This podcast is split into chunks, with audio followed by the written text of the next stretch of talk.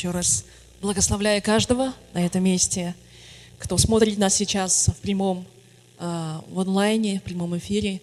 Я вас тоже благословляю. Пусть Отец вас обильно благословит. Конечно, в онлайне получать благодать очень сложно, но пусть вас будет благословить сегодня. Сегодняшнее слово называется «Бог открывает двери». Именно Бог открывает двери. Вы стояли когда-нибудь перед закрытой дверью, дверью и стучали в нее? И вам не открыли? У кого было такое в жизни? Вы стучали долго, но вам не открыли. Может быть, в детстве такое было? И разочарованные сказать, что такое? Никого дома нет. Забыли ключи, а дома дверь не открывается. Знаете, раньше часто бывало, что я тоже забывала ключи, приходя со школы, и дверь не могла открыть. Приходилось стоять, пока кто-нибудь не вернется домой.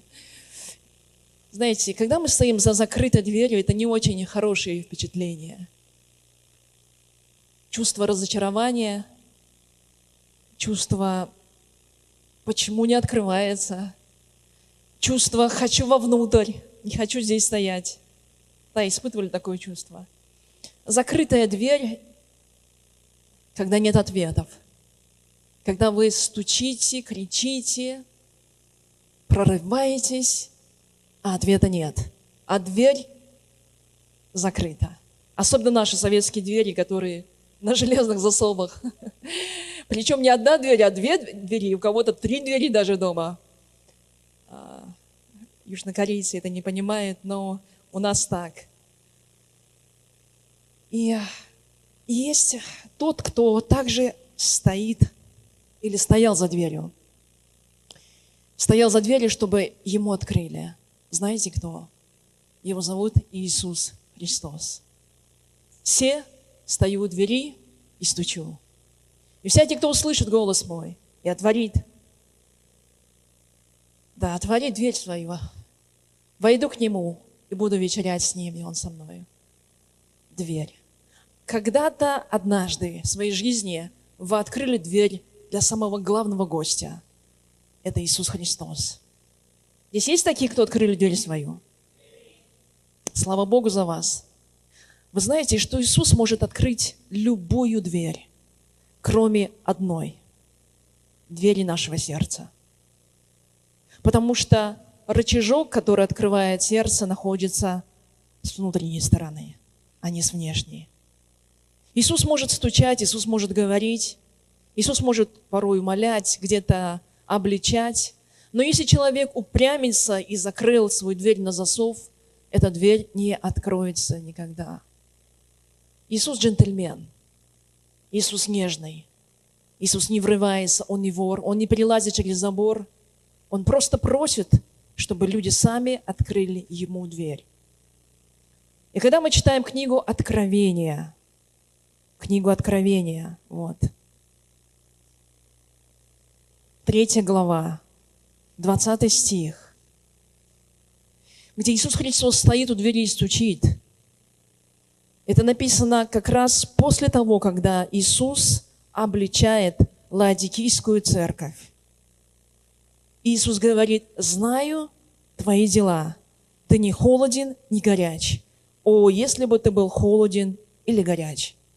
Но как ты тепл, а не горячий, а не холоден, то изверну тебя из уст моих. И он говорит, ты говоришь, ты разбогател, ты имеешь все, но советую тебе купить мазь, помазать глаза свои, чтобы видеть, что ты надий, что ты бедный, что тебе нужен Бог, а не богатство. Послушайте, Иисус говорит церкви, не неверующим людям, а церкви, которая когда-то приняла Господа в церковь и в свое сердце и стала живым храмом. И вот эта церковь настолько расслабилась, стала теплой, что Иисус стоит вне этой церкви, теперь за дверью уже, не может войти вовнутрь храма, стучит и говорит, откройте дверь.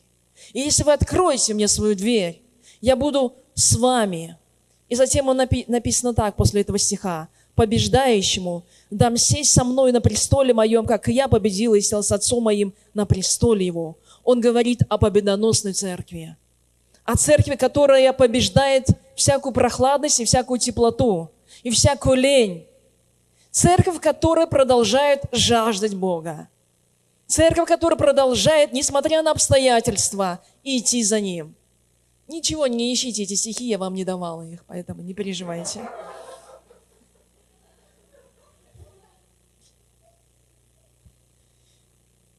Послушайте, и в книге Откровения, в третьей главе, в той же самой главе, в седьмом стихе написано так. «И ангелу Филадельфийской церкви напиши так, говорит святый, истинный, имеющий ключ Давидов, который отворяет, и никто не затворит». Эти стихи я давала. «Затворяет, и никто не отворит. Знаю твои дела». Давайте зачитаем вместе. «Вот я, отворил перед тобою дверь, и никто не может затворить ее. Ты немного имеешь силы и сохранил слово мое, и не отрекся имени моего.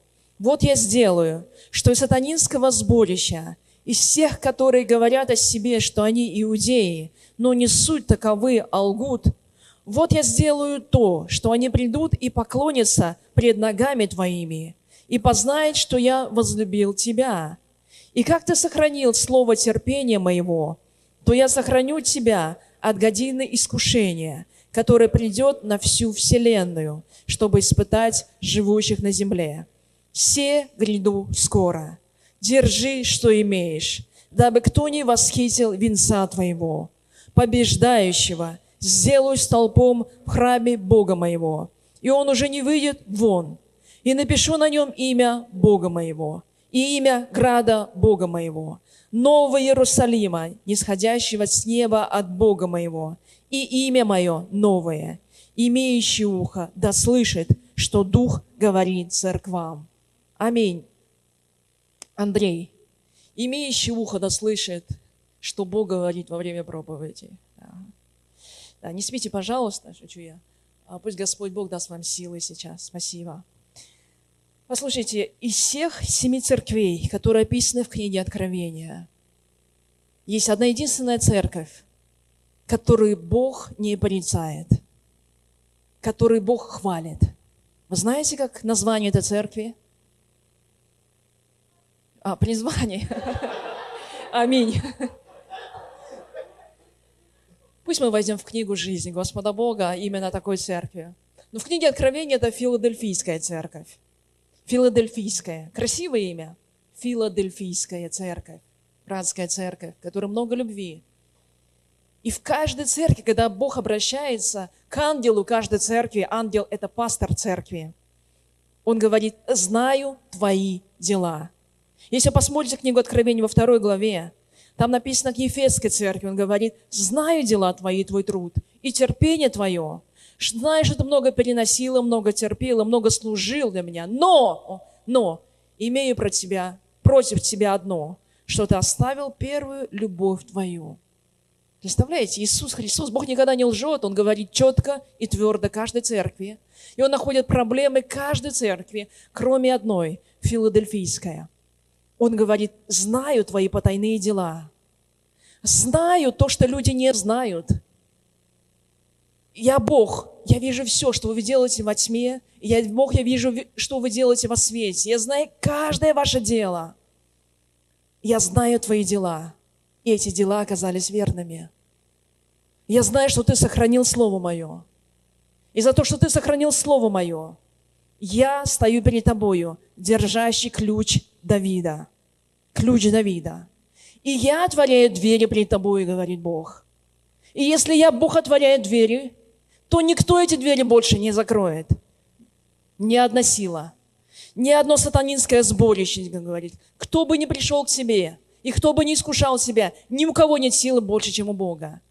Я Бог, который могу открыть любую дверь, если вы вначале откроете свою дверь своего сердца для меня, Бога. Послушайте, эта церковь была очень прекрасна в глазах Бога. И Он прокладывает зеленый путь. Возможно, пастор этой церкви, он, он обращается к ангелу. Пастор этой церкви терпел страдания. Возможно, двери никак не открывались. Возможно, много что ожидал. Возможно, было много гонений на эту церковь. Было много трудностей. Были какие-то неотвеченные молитвы у этого человека. И Бог дает обещание сейчас. Он говорит, теперь я увидел твои дела. И пришло время открытия дверей. Вы когда-нибудь проходили в аэропорту по зеленому коридору? Это так замечательно, когда тебя никто не останавливает, ты просто бежишь по этому зеленому коридору и все. Вот так же Бог. Наступает время для каждого человека, когда Бог открывает двери. И ты как гость VIP, персона такая высокая, идешь по этому коридору, и ни одна стена тебя не задержит, ни один таможенник тебя не задерживает. Правда хорошо? Вы когда-нибудь испытывали такое чувство, когда Бог открывает двери? Аминь. Пусть таких будет как можно больше. И я благословляю вас, что мы с вами вошли в этот период открытых дверей. Что все, о чем вы раньше молились, о чем вы думали и мечтали и желали, настало для вас, чтобы двери открывались. Двери открываются для вас, драгоценные. Если кто-то сегодня испытывает ожидание, что негатив какой-то, что двери никак не открываются, он стоит перед закрытой дверью в личной жизни, ничего не меняется. В финансовой сфере ничего не меняется. В общественной жизни, может, тоже ничего не меняется. Либо он стоит на перепутье, он не знает, куда ему пойти, что ему делать. У него есть выбор поехать или остаться. Он не выбор пойти туда или, остаться, или может быть, на эту, на эту дорогу встать. Выбора очень много перед нами. И он не знает, как поступить. Он стоит как будто перед какой-то тайной, закрытой. Сегодня Бог говорит нам, нету ничего тайного, потому что Бог нам все открывает. Каким образом? У этого пастора Филадельфийской церкви написано, было мало сил. Он говорит, ты имеешь немного сил, у тебя много, мало сил. У тебя мало сил. Но тем не менее, даже если у тебя мало физических сил, возможно, душевных сил, ты все равно молодец. Потому что ты сделал самое важное. Ты сохранил Слово. Ты живешь по Слову. Ты молишься по Слову. Ты действительно хранишь Слово от всякого искушения, от дьявола, чтобы никто не похитил и не украл. И поэтому двери сегодня открываются. Вы знаете, о каком ключе говорит Бог? Ключ Давида. Бог не сказал ключ Авраама, ключ кого-то другого, Павла, допустим, ну, я не знаю, ключ кого-то еще. Он сказал ключ Давида. Потому что Давид был особенным человеком по сердцу Бога, мы знаем. Давид был молитвенником. Давид был человек, который воспевал Бога, любил Бога, слушал Бога, послушался Богу, жил так, как желал Господь Бог. И Бог сказал, что последние дни Он восстановит скинию Давида. Не та, не та скиния, которая была в Ветхом Завете, а новая скиния, не рукотворенная, а живая, настоящая. Это, это наши храмы. Мы, как скиния Давида, в которой живет живой Господь Бог. И ключи Давида находятся в руках у Бога. И он говорит, если ты перед тобою любые закрытые двери, посмотри на мои руки. В моей руке находится ключ Давида. Я Бог, который могу вставить в скважину этот ключ. Он подойдет и открыть эту дверь. Даже если ты не можешь это сделать, а у тебя это не получится своими силами, у тебя мало сил, у тебя нет таких сил, чтобы открыть неоткрывающиеся двери. У меня, у Бога, огромная сила, чтобы это сделать. Поэтому как открывается дверь, вы знаете? Двери открывает Бог. Мы не можем своими силами открыть двери. Мы не можем, у нас нет сил на это. Иоанна 15 глава, 7 стих. Иисус дает обещание. «Если прибудете во мне, и слова мои вас прибудут, то чего не пожелаете, просите, и будет вам». Скажи, будет нам. Бог никогда не лжет.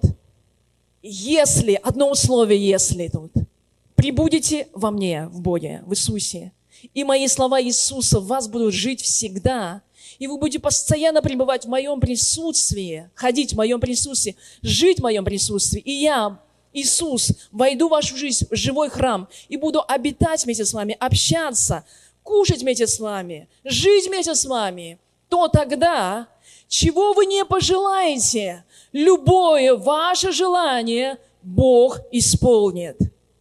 Это Бог говорит, написано, и будет вам. Ветхий Завет также разделяет людей, израильский народ, на два типа человек, два типа людей. Первые люди – это те, которые ищут Бога. И Бог говорит, они взыскали меня. И второй тип людей, которые не ищут Бога. И написано, они не взыскали меня. Те люди, которые взыск... взыскали Бога, они получают благословение. Тот царь, который взыскал Бога, он получал благословение. Народ, который жил вместе с царем, получал благословение. Тот царь, злой царь, который не взыскивал Бога, не искал Бога в молитвах, делал неугодное, поклонялся идолам, и весь народ тоже будил. Драгоценные, поэтому Бог делит все человечество на два типа. Мы делим на расы, мы делим на нации, мы делим на народности, там, на что-то еще, на города. Но Бог делит на два вида. Он не смотрит на внешний вид, Он смотрит на сердце всегда. И Он говорит, есть первый тип, который ищет меня. И второй тип людей, которые не ищут меня. И ключи Давида относятся к тем людям, которые ищут Бога. Аминь. И вот секрет в чем? Секрет открытых дверей. Как открывается любая дверь? Она открывается не пинком, она открывается, даже если будет так толкать. Она открывается не силой, она открывается молитвой. Аминь. Бог говорит, молитва – это ключ для того, чтобы открыть двери. Вот послание Иакова в пятой главе, 16-18 стих, мы с вами тоже зачитаем. Сегодня тоже упоминалось об этом. Давайте вместе зачитаем с вами. 3-4. «Много может усиленная молитва праведного. Или был человек, подобный нам, и молитвой помолился, чтобы не было дождя. И не было дождя на землю три года и шесть месяцев. И опять помолился, и небо дало дождь, и земля произрастила плод свой. Аминь. Посмотрите, Бог обещает, много может усиленная молитва праведного. И здесь он говорит о пророке Илия, вы все прекрасно знаете, вы читали, когда он не, когда, вернее, он помолился, чтобы не было дождя. И не было дождя три с половиной года. И затем, когда он помолился, через три с половиной года вновь пошел дождь. И мы говорим, ну что за волшебник? Помолился, нет дождя, помолился, опять дождь. Что за шутки такие? Но дело в том, что молитва Илия, это не была просто шутка или какое-то чудо, которое мог сделать Илия. Молитва Или – это был ответ Бога. Народ настолько поклонялся идолам и отошел от живого Бога, потому что в те времена был царь Ахав и царица Изавель, которые ловили пророков Господних, уничтожали их и заставляли весь народ поклоняться Ваалу. И Вала было настолько много идолопоклонства, весь народ извратился. Бог я больше не могу смотреть на этот народ, который не поклоняется, не ищет Бога. И он говорит, не будет дождя. И он использовал Илью, Илья, ты помолишься. Илья помолился, и, и небо закрылось на три с половиной года. Представьте себе, это ужас. Когда три с половиной года нет дождя. Мы же дождь сейчас хотим немножко, да, чтобы освежилось. Три с половиной года не было, была великая засуха. И во время этой великой засухи люди начинали искать Бога. Они начинали молиться. Они говорят, почему нет дождя? Где Бог? Почему он нас не слышит? И когда народ уже дошел до этой точки, как говорится, Бог сказал, все, дождь пойдет. Он говорит, или теперь ты можешь молиться за дождь. Или молится, начинает идти дождь. Потом он зовет всех пророков Валовых и Дубравных, которые поклонялись идолам, на гору кормил. Говорит, пойдемте на гору залезем. Они взошли на эту гору. И когда они поделились на гору, Илья говорит, давайте сейчас посмотрим, какой Бог живой, ваш Бог или мой Бог. И вы знаете из этой истории, что Бог призвал огонь с неба. Снизошел огонь на жертву, поглотил месяц с водою. Так что все пророки упали на землю, он всех уничтожил, весь народ сказал, Бог живой. Бог есть, вот такой живой Бог. И таким образом Бог начал возвращать свой народ опять к поклонению живому Богу от идола поклонства отвращать. драгоценный одной вот этой молитвой. Или сделал чудо. Он вернул нацию к живому Богу благодаря молитве. Благодаря нашей молитве мы также можем возвращать наши семьи, наши нации, наши города, места, где мы находимся, Господу Богу живому. Потому что молитвы великая сила.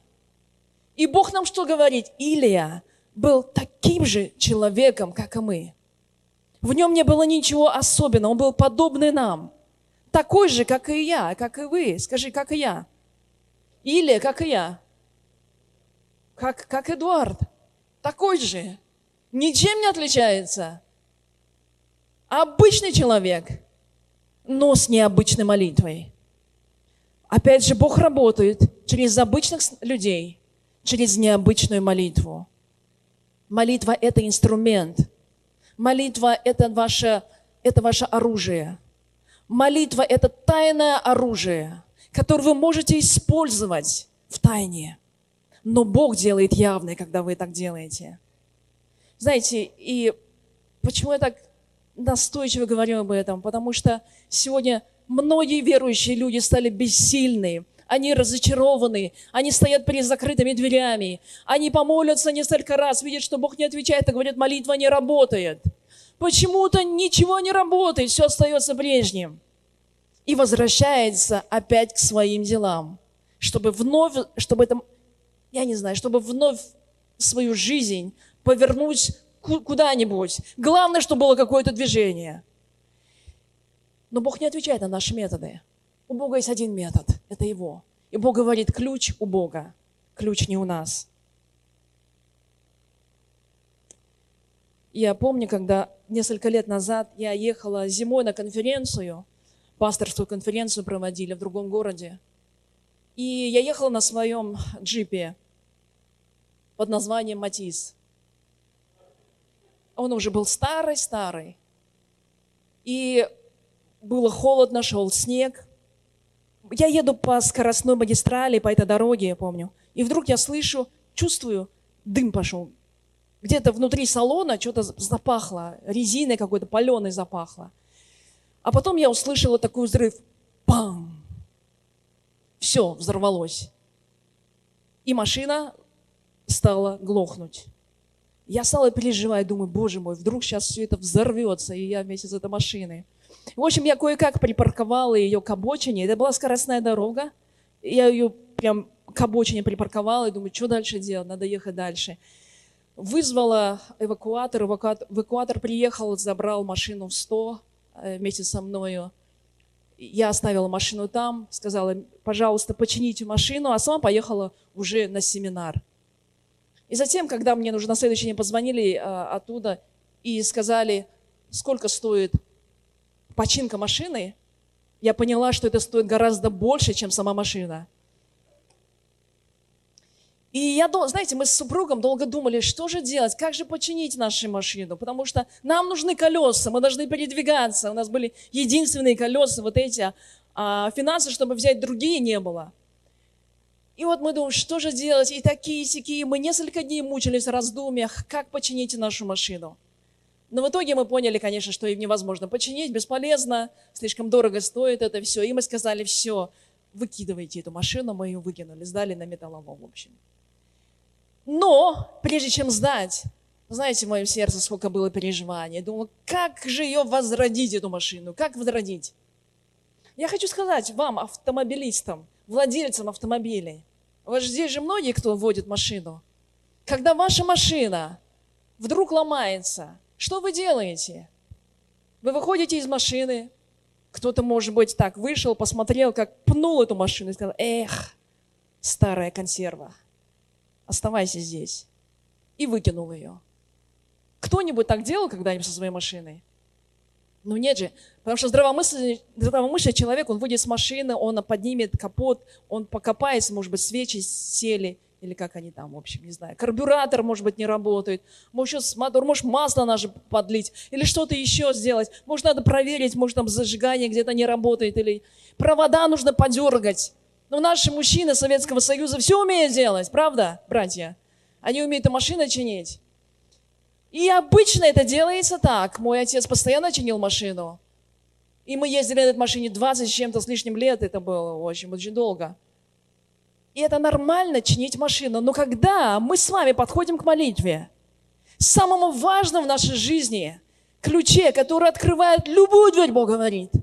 Есть люди, которые раз помолились, два помолились, три помолились, и поняли, не работает. Они выходят и говорят, нет, это не работает, это не про меня. Наверное, это не про меня написано. Может быть, у кого-то, у Илии получилось, у Моисея получилось, у Давида получилось, но у меня не получается.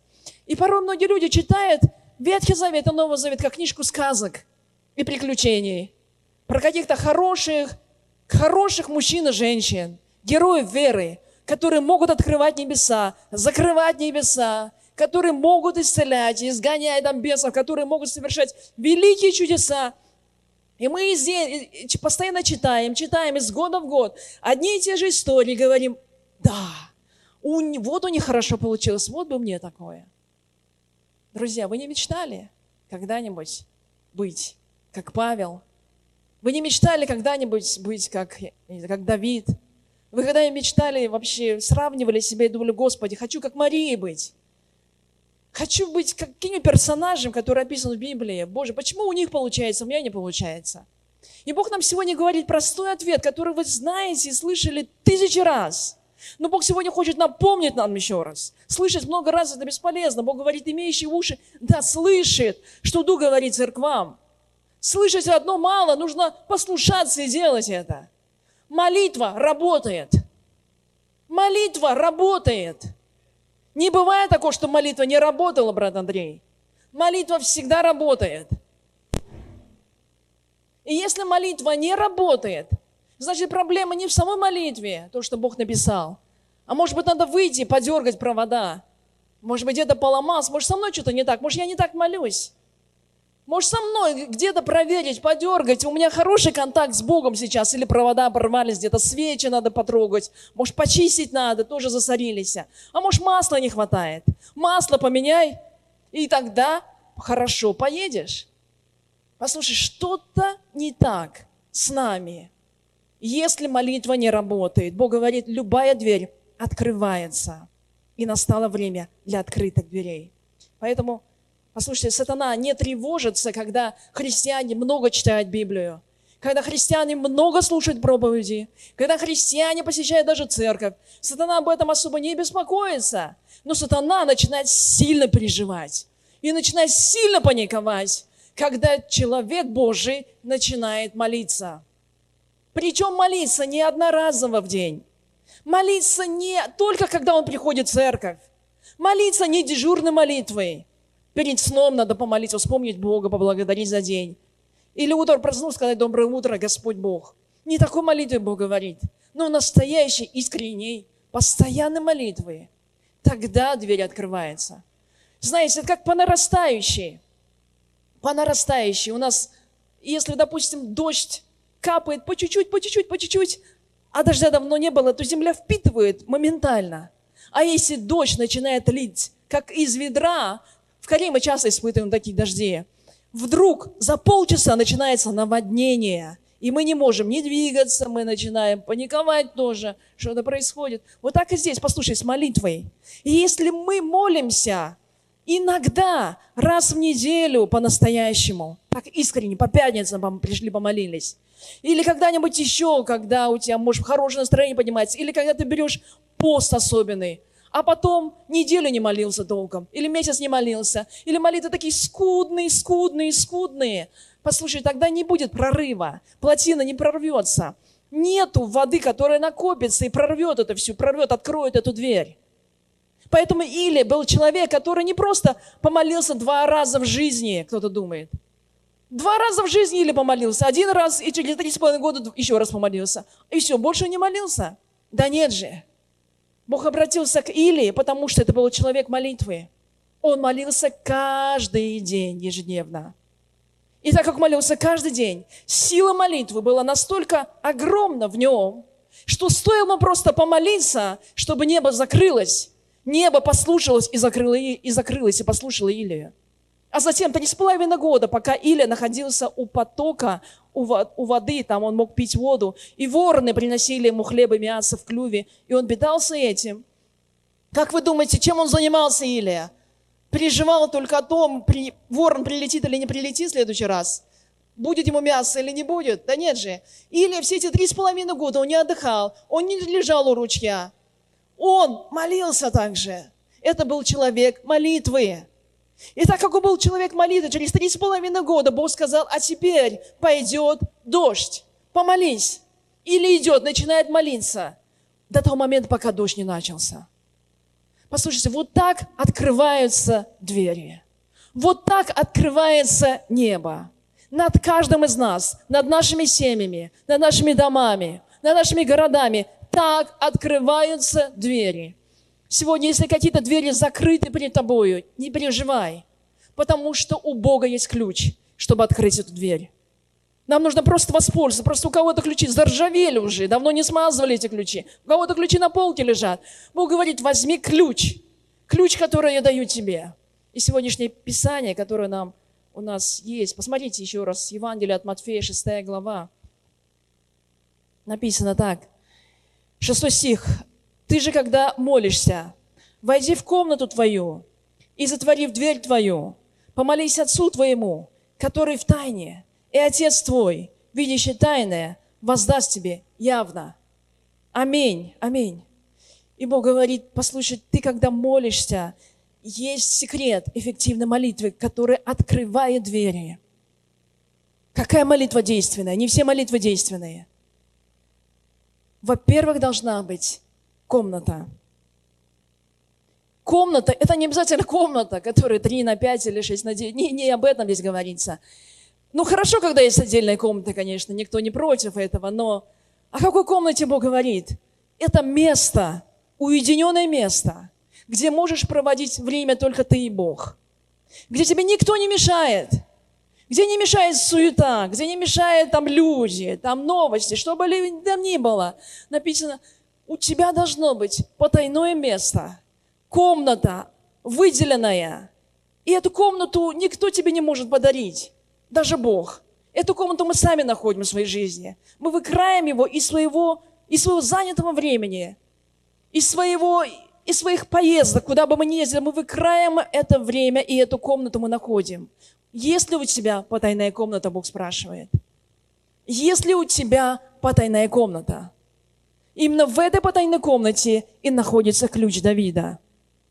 Если ты действительно жаждешь, если ты действительно хочешь быть человеком, по молитве которого открываются двери, и Бог совершает чудеса не только в твоей жизни, а в жизни всего народа, в жизни людей, мира, в жизни твоих родственников, кого бы ни было. Если ты хочешь видеть изменения в своей жизни, изменения, если ты устал от своей жизни, если ты устал от молитв, которые не исполняются, от желаний, которые не исполняются, это проходит уже год, два, десять, двадцать, тридцать, а все стоит на том же месте. Если ты сам устал от самого себя, от того, что ты не меняешься и остаешься прежним, Бог говорит, войди, в комнату.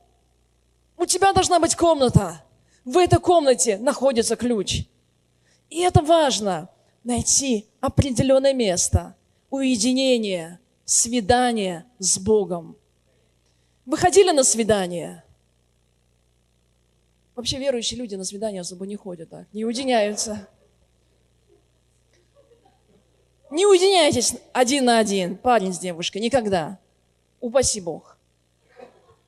Но если вы когда-то ходили на свидание, вы же не сегодня уверовали. Ну, в смысле, ну, в смысле, да, вы уже до этого, когда-то у вас была жизнь, вы, опыт хождения на свидание. У меня тоже был опыт, большой опыт хождения на свидание. Я тогда Бога не знала. Ну ладно, хорошо. Но мы остаемся наедине. И наедине мы начинаем, мы начинаем что? Мы начинаем общаться мы начинаем уделять время только друг другу. И мы начинаем слышать только друг друга. И это уединенное место. Вот поэтому парочки любят уединяться, чтобы никто не мешал. Люди другие же мешают, правда? Ну пусть вам не мешает никто. В смысле, Пусть люди вам мешают, наоборот. Не уединяйтесь. Молитвенная комната – это привычка уединяться с Богом. Это привычка бежать к Богу, только к Нему. Каждый день. Скажи, каждый день. Каждый день. Молитесь непрестанно, говорит апостол Павел. И если этой привычки каждый день у человека не будет, он будет питаться очень скудно. Через день, через неделю, раз в неделю. Послушайте, он никогда не увидит чудес в своей жизни, такой человек. Потому что он пытается своими корявыми, корявыми ключами, которые не подходят к замочной скважине, открыть эти двери. Двери никогда не откроются нашими ключами, никогда. Есть только ключ у Бога, ключ Давида. Поэтому для, есть огромное значение в этом. Ежедневное уединение с Богом. Это потайная комната. Потайная комната, опять же, может быть любое место, хоть твой автомобиль. У меня пастор знакомый постоянно в автомобиле своем уединялся. У него не было много детей, у него там пятеро детей, что ли, было.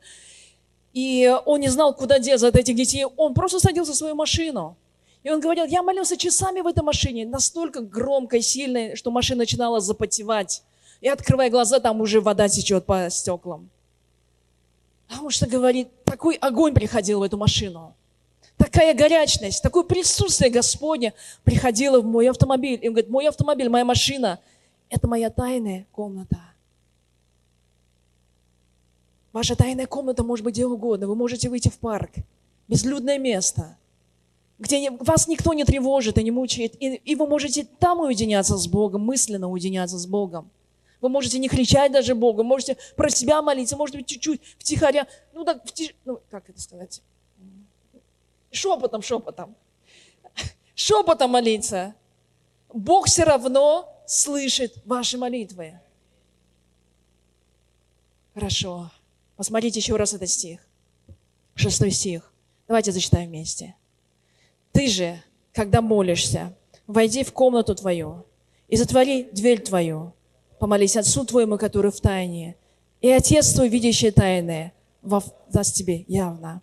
Итак, первый шаг, который нужно сделать, нужно зайти в комнату. Скажи, зайди в комнату. Уединиться. И шаг номер второй, что нужно сделать. Нужно закрыть за собой дверь. Скажи, закрой дверь. Как часто мы используем это слово? Кто-нибудь зашел, дверь открытая. Дверь закрой. Че, как в метро, что ли? В метро живешь? Дверь закрой за собой. Мы часто говорим, дверь закрой. Но Бог говорит нам прежде всего, закрой за собой дверь. Потому что это потайная комната. Это не для всех. Это не на распашку. Потайная комната – это только там, где ты и Бог. И если дверь остается открытой, тебе начинает все мешать. Информация этого мира.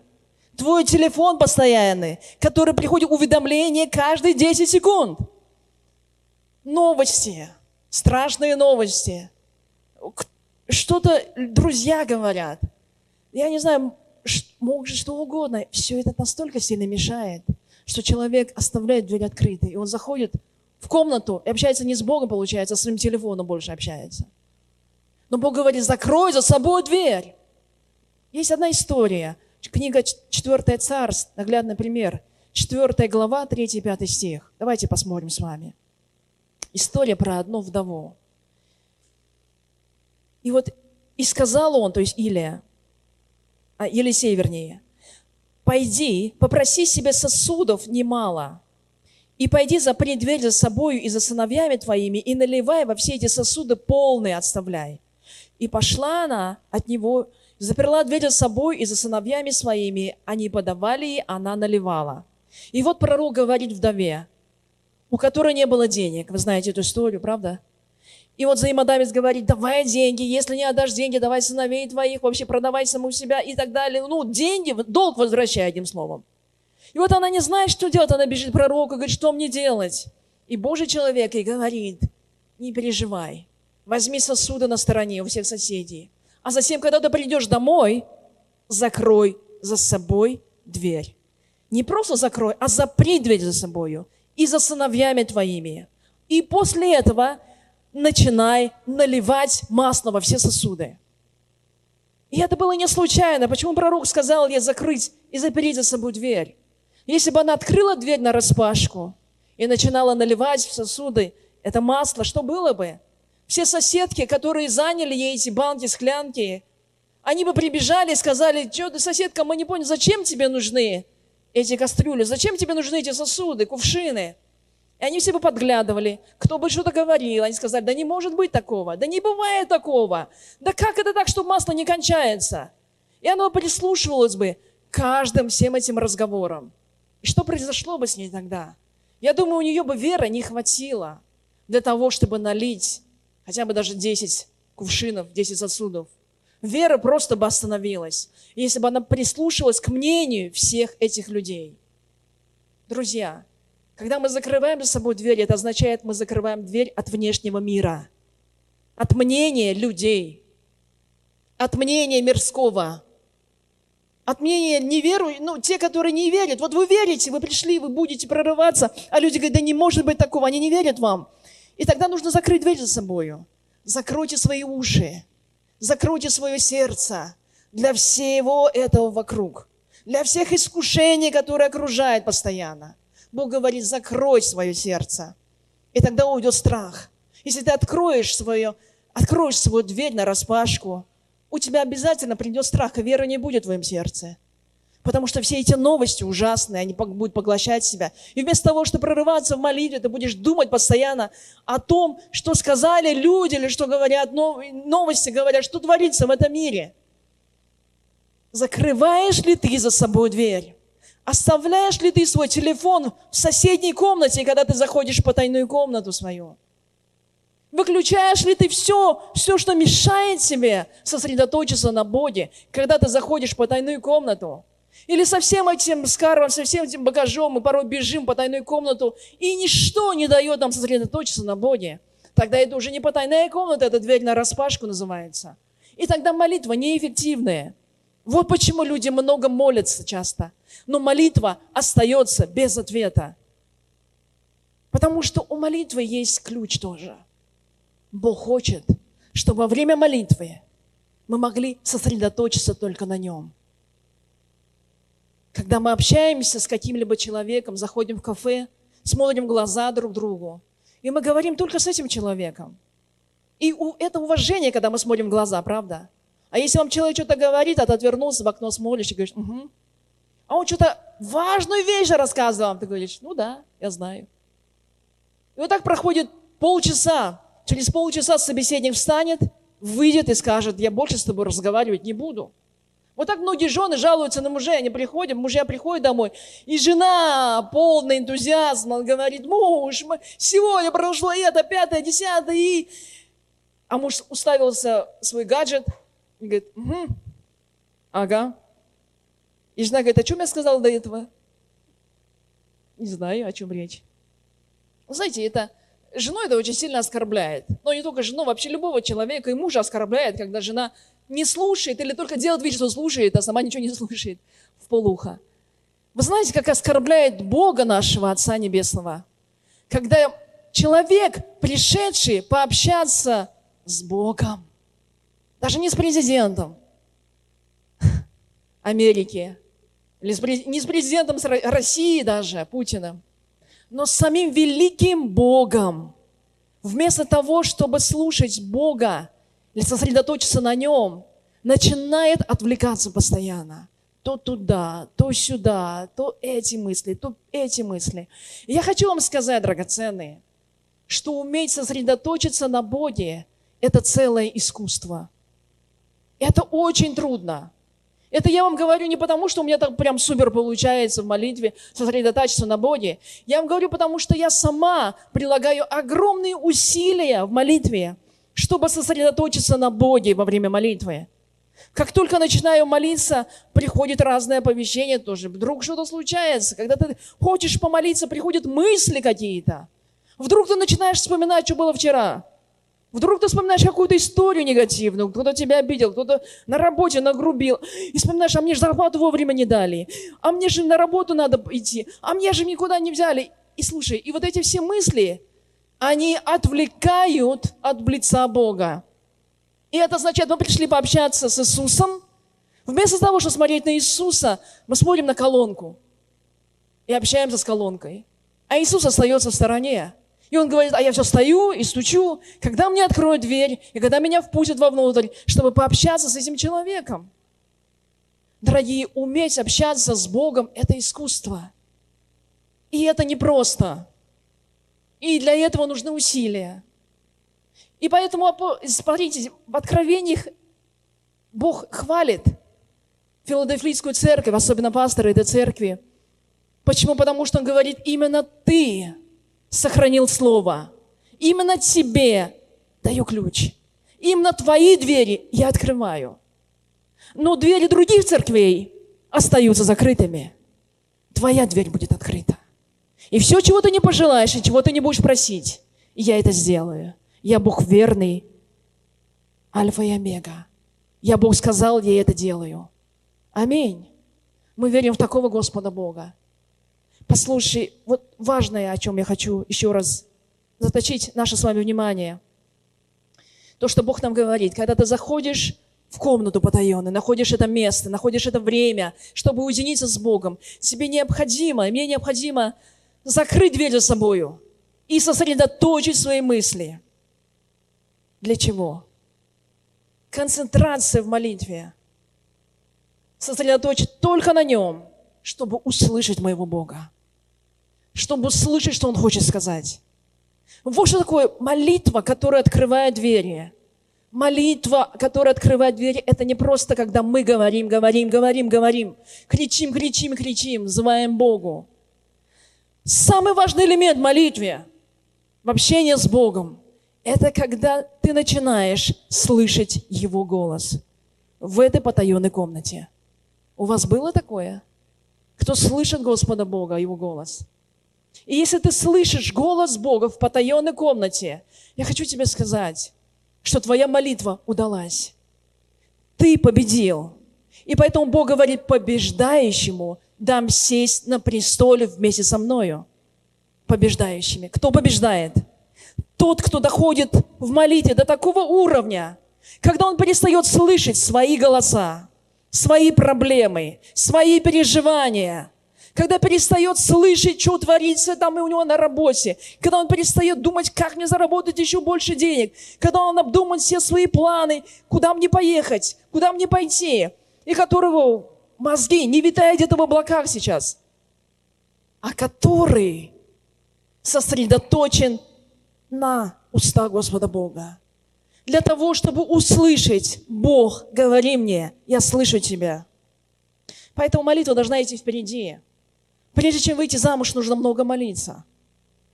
Прежде чем жениться, нужно много молиться, и тогда дверь откроется. Дверь не открывается, потому что люди просто хотят жениться, но не молятся по-настоящему. Либо молитва очень скудная, либо молитва непостоянная. Это серьезно очень. И если молитва не постоянная, дверь не открывается. Она чуть-чуть откроется, потом опять закрывается, опять чуть-чуть щелка. И в эту щелку пытаемся только пройти, а дверь опять хоп, и опять захлопнулась. Нужно прорываться в постоянной молитве. И в седьмом, в седьмом стихе, а вернее в пятом стихе, который мы сами зачитали, да, здесь. Написано, и когда молишься, не будь как лицемеры, которые любят в синагогах, на улицах останавливать, молиться, чтобы показаться перед людьми. Истинно говорю вам, что они уже получили награду свою.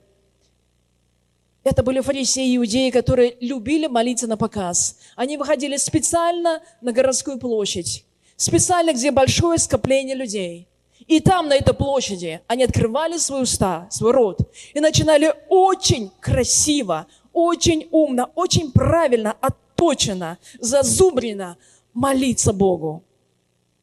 Ну, так что ни сучка, ни задворники, не придерешься к такой молитве. Она была очень красивой и очень поставленной молитвой. Но Бог говорит, это актеры Большого театра. Это актеры, это фарисеи, это актеры, они молятся на показ. И когда они молятся, они сосредоточены не на Боге, не на мне – они сосредоточены на ком, знаете? Либо на себе, либо на людях, которые ходят вокруг них. Им же нужно показаться как можно лучше и красивее. И вот во время молитвы они думают, какой ему голос сейчас. Как я это слово красочно сказала, а? Как на меня сейчас посмотрели, ух, какой я красавчик перед глазами. И вот он смотрит, и все его мысли сейчас не на Боге, на чем угодно, на ком угодно, только не на Боге. И Бог говорит, не уподобляйтесь лицемерам, не уподобляйтесь актерам Большого театра или Малого. Не будьте как они. Когда ты заходишь в комнату, у тебя общение только со мною. И ты можешь даже не афишировать, сколько ты молился. Это не так важно. Главное, что знает Бог. Главное, что знает Бог, потому что Бог говорит, когда Он видит, что творится в тайне, тайные дела наши видит, Он воздает, как? Явно. А явно это значит открыто. Двери открываются, означает. То, что мы делаем за закрытыми дверями, открывает затем двери. Те, которые мы давно не могли открыть. Вы понимаете? Вы понимаете? Хорошо. И это важно. Молиться в тайне. Друзья, это единственный способ, который продвинет твою и мою жизнь. Я еще раз говорю, если кто-то устал блуждать по пустыне, если кто-то устал от самого себя, от своего характера, начинай усердно молиться в тайной комнате, каждый день. Выделяй самое лучшее время для этого. А вы знаете, самое лучшее время какое? Конечно, Иисус нам показал. Вот я раньше несколько лет подряд, пока училась в семинарии, все время ворчала. Кто придумал за утреннюю молитву? Кто придумал за утреннюю молитву? Кто придумал за утреннюю молитву? Потому что мне было так тяжело утром просыпаться, и каждую молитву я просто спала. А потому что поздно ложилась спать. Но сейчас, когда мне не нужно там учиться, и когда мой сон нормализовался, я могу спать и по 6, по 7, по 8, и побольше часов в день, чтобы мой организм отдыхал. Я понимаю, что самое лучшее время – это заутреннее. Я испробовала и ночное время, и вечернее время, и дневное время, все времена использовала, разные на себе, испробовала и думала, Бог, какое самое эффективное? И я поняла, что Иисус самый умный. Не зря Иисус вставал на рассвете. И первое, что Он делал, Он шел молиться. А почему? Потому что в это время голова свободная от всего этого, от всей этой дневной суеты. Первое, ты утром встаешь, у тебя голова еще не проснулась, еще голова, мозги еще не начали думать, а что нужно сделать, куда нужно пойти. Ты еще пока не вспомнил, что было вчера или позавчера. Ты еще не вспомнил, что ты не, еще не замужем или еще не женился. Ты еще об этом не думаешь. И вот в этот момент, пока ты ни о чем не думаешь, самое время подумать о Боге. Самое время сконцентрировать свои мысли на Боге. Вот это самое лучшее время для концентрации. Если кому-то вообще тяжело концентрироваться на чем-то, я вам скажу, утреннее время самое лучшее для концентрации. До работы, до того, как начать свой день вообще, до того, как начнется суета, куда-то бежать и что-то делать, и открывать своими ключами двери, до всего этого нужно взять ключ Давида и сказать, Бог, ты открывай двери. Услышать голос Бога. Это главная цель молитвы. Потому что когда мы говорим, на самом деле, если мы молитвы много-много-много что говорим, на самом деле ничего не меняется. Ничего не меняется, в принципе, все остается. Но мы получаем какие-то ответы, радуемся этому.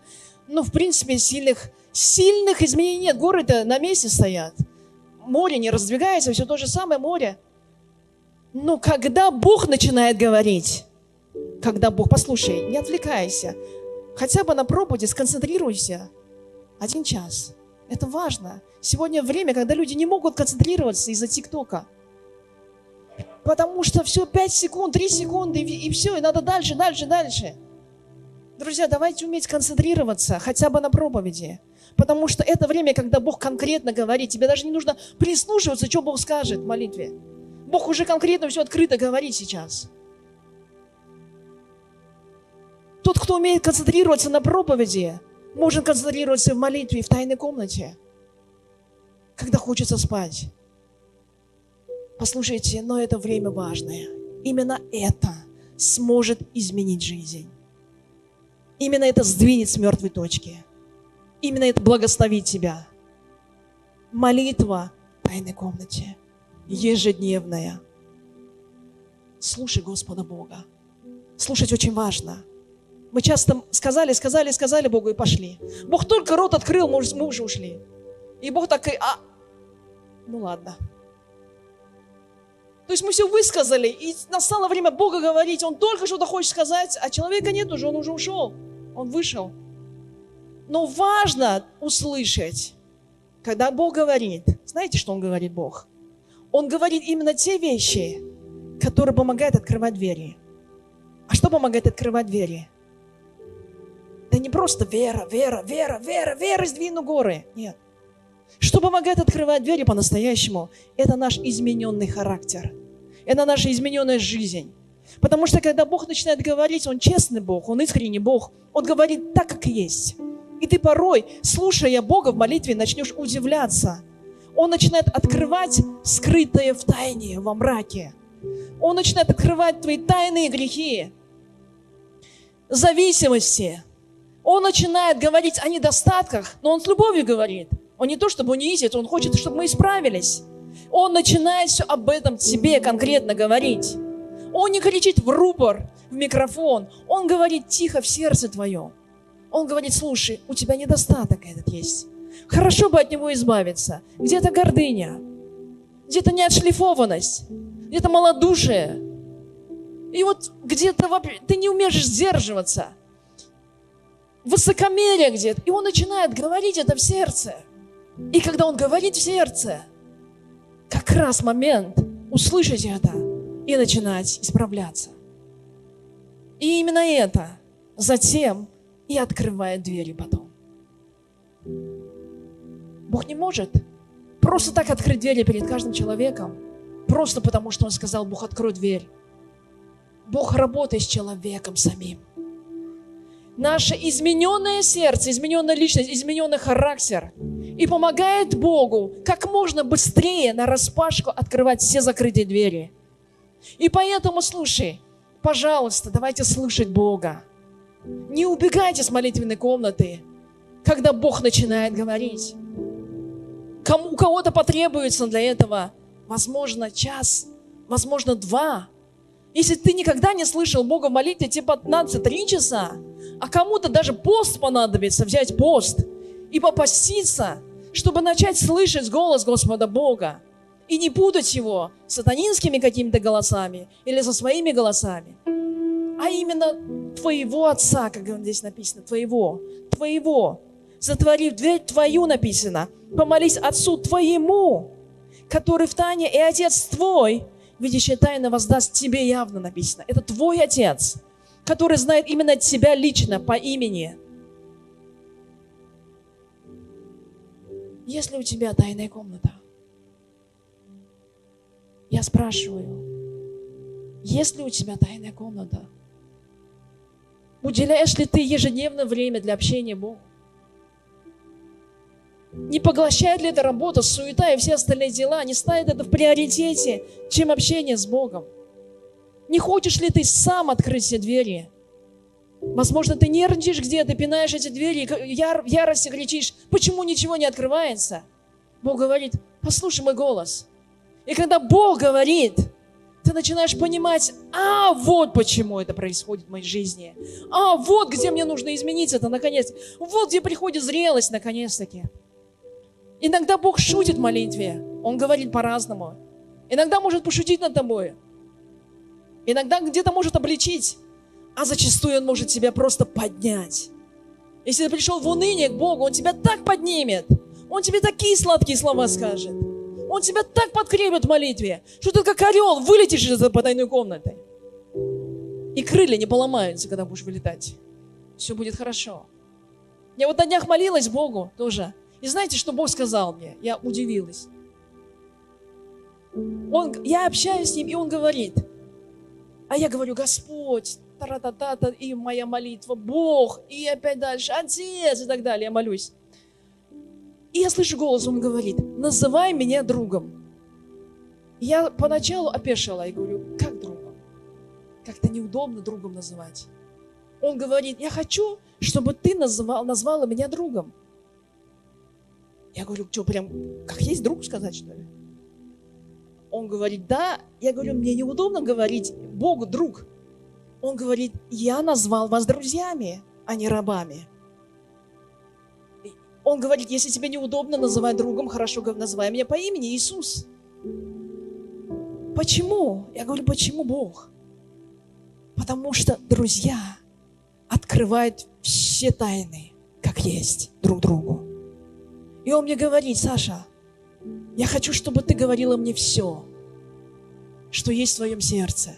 Все боли, разочарования, где-то обиды, где-то там не понимать. И все, что есть в твоем сердце. Он говорит, говори прежде всего мне. Людям можно не говорить потом это. Говори прежде всего мне, он мне это говорит. Мне говори. Я твой друг. Я тебя выслушаю. Я тебя пойму. И я тебе, ну, я тебя обниму, я тебе сделаю все, чтобы ты не унывала. И я говорю, раз ты мой друг, Бог, раз ты мой друг, ты сказал называть меня друг, тебя другом, так значит и я мне говори все, что на твоем сердце. И Бог говорит, я хочу это делать. Я хочу говорить все, что в моем сердце. Я хочу, чтобы вы были моими друзьями. Чтобы у нас был диалог. Открывайте свое сердце, а я хочу открыть свое сердце вам.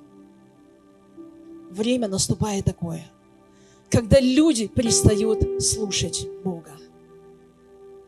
И, и в Ветхом Завете тоже было такое, когда слово было очень редко. В книге 1 Царств, 3 главе. Когда отрок Самуил служил Богу, мама Анна посвятила Господу Богу, в храм отнесла. И Бог не мог говорить через Илию, ну и другую Илию, потому что он развратился тоже, и его сыновья грешили. Всякий раз, когда народ приносил жертвы Богу, они приходили с большими вилками и втыкали в это мясо, в этот котел. И самый большой вот кусок, который доставался, они брали себе. И они говорили, сырое мясо принеси в следующий раз. Пока взятку не принесешь, твою жертву не примем. И Писание говорит, Бог, что они развращали народ и, и не давали им служить Богу, то есть приносить жертвоприношение Богу. Эти два человека, два сына Илии. И Илии, он уже не мог слышать, он раньше так хорошо слышал Бога, но настало время, когда он оглох, я имею духовно оглох. У него оглохли духовные уши. Он перестал слышать Бога. А для пророка перестать слышать Бога – это подобно смерти. Он уже не пророк. Потому что пророки – это те люди, которые передают Божье Слово. Они слушают, что говорит Бог, и передают народу. Или молчал, и народ развращался. И сыновья развращались. Или перестал молиться. У него, у него пропала эта комната. У него пропала эта жажда вообще по Богу слышать Его Слово. Он стал как обычный человек. А когда ты становишься как обычный человек, который не слышишь Бога, этот мир поглощает и заставляет суетиться и делать то, что говорит мир уже, а не Бог. Послушайте, но слава Богу за Самуила, который служил в храме. Он был маленьким мальчиком, но уже носил льняной ефот. И зажигал каждый день огонь, держал, чтобы огонь не потух в храме. И он находился в присутствии Господнем каждый день в общении с Богом. И вот однажды Бог позвал Самуила и возвал его. А Самуил не умел тогда написано, он еще не знал голос Бога и не, не понимал, кто зовет его. И всякий раз, когда Бог звал его, он бежал к Или, говорит, Или, зачем ты меня зовешь? Ты зовешь меня. Или говорит, я тебя не зову. И вот уже на третий раз он говорит, слушай, иди, ложись, это Бог тебя зовет. Или понял, что Бог нашел Самуила, маленького мальчика, и хочет наконец-таки говорить через него. Иди ложись, и когда зовущий позовет тебя, скажи, вот я, Господь, говори мне, я слушаю тебя. И Самуил услышал Слово Бога. И когда он услышал Слово Бога, он начал говорить это народу и отвращать народ от идолопоклонства. И через маленького мальчика Бог начал проговаривать, он стал пророком. Неважно, сколько нам лет. Не важно, сколько нам лет, не важно, сколько мы ходим в церковь, наш стаж, не важно, кто мы, как мы вообще, это все не важно для Бога. Бог ищет людей, верных Ему, которые ищут Бога. Ищут Бога по-настоящему, не понарошку. Которые хотят с раннего утра, как только проснуться, первое, посмотреть, никакие новости пришли в Фейсбуке. А первое – это услышать голос Бога. Услышать голос Бога. И я благословляю вас и саму себя, что мы с вами до конца жизни пребывали в присутствии Божьем. Никто, ни один человек аминь не говорит. Вы спите, что ли?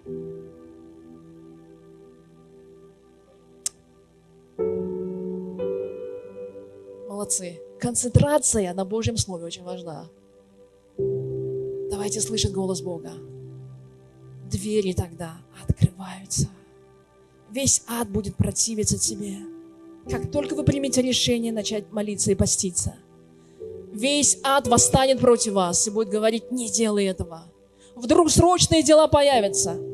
Вдруг на работе скажет, ты кын, двойную зарплату тебе даю. Вдруг я все это появится в твоей жизни. Вдруг неотложные дела появятся. И ты начнешь метаться. Что делать? Что делать? Что делать? Почему так? Значит, не Божья воля, наверное, чтобы я уделял тебе время. Ну послушай, это, это не про это. Это означает, что дьявол больше всего испугался тебя сейчас. Он боится тебя. Он боится твоего настроя. Он боится твоей молитвы. Он боится твоей жажды. Он боится, что ты вдруг начнешь слышать голос Бога, и все начнет меняться в твоей жизни. Он этого боится. Он боится, что двери начнут открываться. А ведь дьявол запер за семью замками эти двери. И он держит, и печать еще поставил, говорит, не открой эти двери. И вдруг ты приходишь к Богу, начинаешь молиться, слышать голос Бога, и вдруг двери начинают одна за другой открываться в твоей жизни, и благословение опускаться на тебя. И сатана и все бесы начинают орать, вау, не отдадим, не отдадим, закроем еще покрепче, сделаем так, чтобы его жизнь была в суете, дадим ему еще больше работы, дадим ему больше талантов, дадим больше способностей, дадим ему больше дарований, чтобы все это завертелось в его жизни, чтобы он сказал, нет у меня времени для Бога, я все могу! И без Бога, и без укрепляющего Иисуса Христа. Послушай, даже служение Богу без молитвы не имеет никакого смысла. Ничего не имеет смысла, прежде чем человек не побывал в потайной комнате. Оно теряет всякий смысл, потому что он делает без ключей. И двери все равно будут закрыты. Бог открывает дверь перед вами, драгоценные. Чем Бог дает огромный ответ в жизнь каждого из нас. Но нужна жертва для этого. Жертва. Но эта жертва оправдана. Поиска Бога. Благословляю вас. Ищите Бога. И будем искать Бога еще больше. Сеяние – это порой скучное дело, конечно. Сеять и не видеть сходов. Но наступит день, когда ты увидишь сходы. Если ты будешь сеять постоянно, ежедневно, что бы то ни было, продолжай сеять. И тогда ты увидишь явное, явное в своей жизни, явное. И ты не будешь говорить, что все время тайное и темное в моей жизни. Ты увидишь яркое и явное, и светлое. Каждое мгновение, которое мы с вами проводим в молитвенной комнате, даже если вы пришли сегодня в молитвенную комнату и не слышите ответа, оно не прошло зря. Вы пробили одну стену, в следующий раз вы придете, вторую стену пробьете. Третий раз вы можете не услышать Бога, но вы третью стену пробили. И в четвертый и десятый раз вы не услышите Бога, возможно, но вы десятую стену пробили. Но наступит время, когда стены Рихонские падут, упадут от возгласа человеческого, Божьих людей. А стены, знаете, какие большие были, Ерихонские? 10 метров высотой, 6 метров шириной, там две, две толщины было, 4 2 метра еще. И эти стены от одного возгласа упали просто до земли. Поэтому каждое мгновение – это вклад.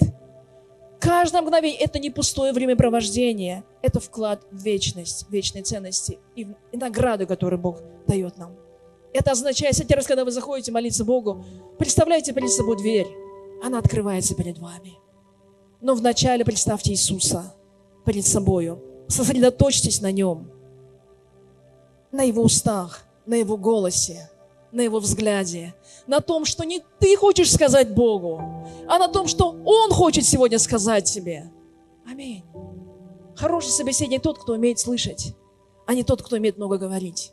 Аминь. Многословие не избежать греха. Нужно уметь слушать, слушать, слушать и слушать. И даже если ты проведешь в полной тишине это время, но ты услышишь Бога, это будет самым эффективным временем в твоей жизни. Почему я говорю о посте? Потому что пост – это не вымаливание у Бога, чтобы Бог открыл дверь поскорее – мы порой постимся, чтобы быстрее проблема решилась. Но Бог дал пост не, для, не по этой причине. Он сказал, что вот бесы изгоняются молитвой и постом. И кто-то думает, если он будет поститься, бесы все будут изгоняться. Да не об этом речь. Почему бесы не выходили? Потому что ученики Христа, что такое пост? Пост – это смирение перед Богом. Потому что ученики Христа были несмиренными. И когда человек берет пост – он смиряется перед Богом. Он говорит, ты Бог, а я просто человек. У тебя ключи, а я просто, ну, помогаю тебе, Бог, сейчас. В тебе все ответы, не во мне. Пост – это смирение перед Богом. Почему я говорю, нужно поститься? Потому что мы смиряемся перед Богом. Мы смиряемся, мы понимаем свою позицию, кто я перед Богом. И это пост. И когда мы смирены перед Ним, Бог видит наше сердце, двери открываются. Он говорит, смиренное сердце, бунтующее сердце. Он не может сказать. Гордое сердце, он не может сказать слово, потому что человек не услышит все равно. Он хочет свою слышать точку зрения, а то, что Бог ему не нравится. Но когда мы смиряемся перед Богом и даже в посте себя смиряем, вот тогда вдруг ты начинаешь слышать Божью волю. А то, что Бог говорит, это так здорово это глаголы вечной жизни. Именно это открывает твою жизнь и благословляет твою жизнь. Вы понимаете это? Верите в это? Аминь. Церковь призвания будет записана в книгу жизни. Если мы с вами пребываем в молитвенной комнате. Ничто не закроет двери перед нами, ничто ни ад, ни люди, ни соперники, ни враги, ни у кого нет силы больше, чем у нашего Бога, чем у нашего Отца. Наш Бог, всемогущий Бог. Аминь.